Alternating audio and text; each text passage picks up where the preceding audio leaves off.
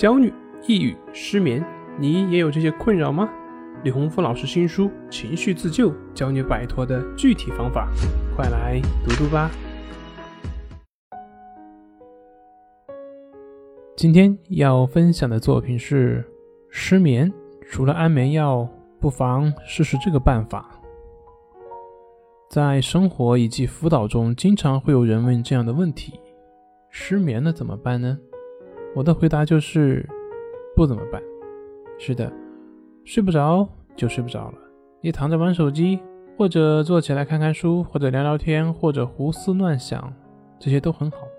总之就是你想干嘛就干嘛，怎么舒服怎么来，而不是去跟失眠去纠缠。我们失眠很大的痛苦的根源，并不是睡不着这个现象所导致的，而是我们对于暂时睡不着产生的一种恐惧。以及对于未来的预设和担心所产生的这种恐惧和担心，会反过来让自己变得更加的紧张，让我们的头脑处于一种紧张的状态，自然就会越来越清醒。所以，我们的问题就是，我们把睡觉当成一个目标，当成一个非常重要的任务去做了，而我们所不知道的是，睡觉是一种自然现象。不是你个人的意志努力可以做到的，而相反的是，你越努力你就越睡不着。如果你长时间逼迫自己入睡的话，那么自然而然就会陷入所谓的睡眠障碍之中了。这就是我为什么说失眠了不怎么办，不再把睡眠当成一项任务，睡不着就睡不着。其实，即便睡不着，你也可以好好享受睡不着的当下呀。比如说，你躺着。这不是一个很舒服的事情吗？比如说玩玩手机，这也是一件放松的事情啊。为什么要逼迫自己一定要去完成睡着的任务呢？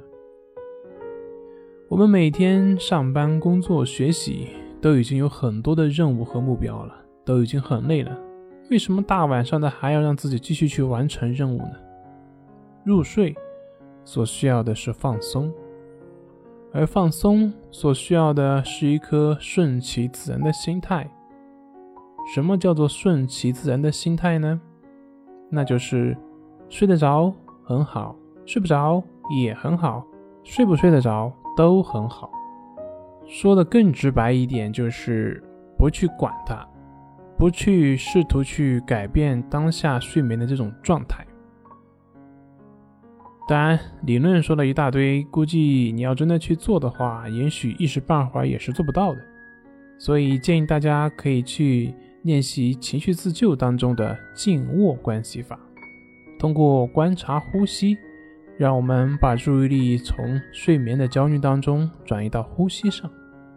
那么这也是一个放松的办法。而当我们放松了以后，你就会在不知不觉中自然入睡了。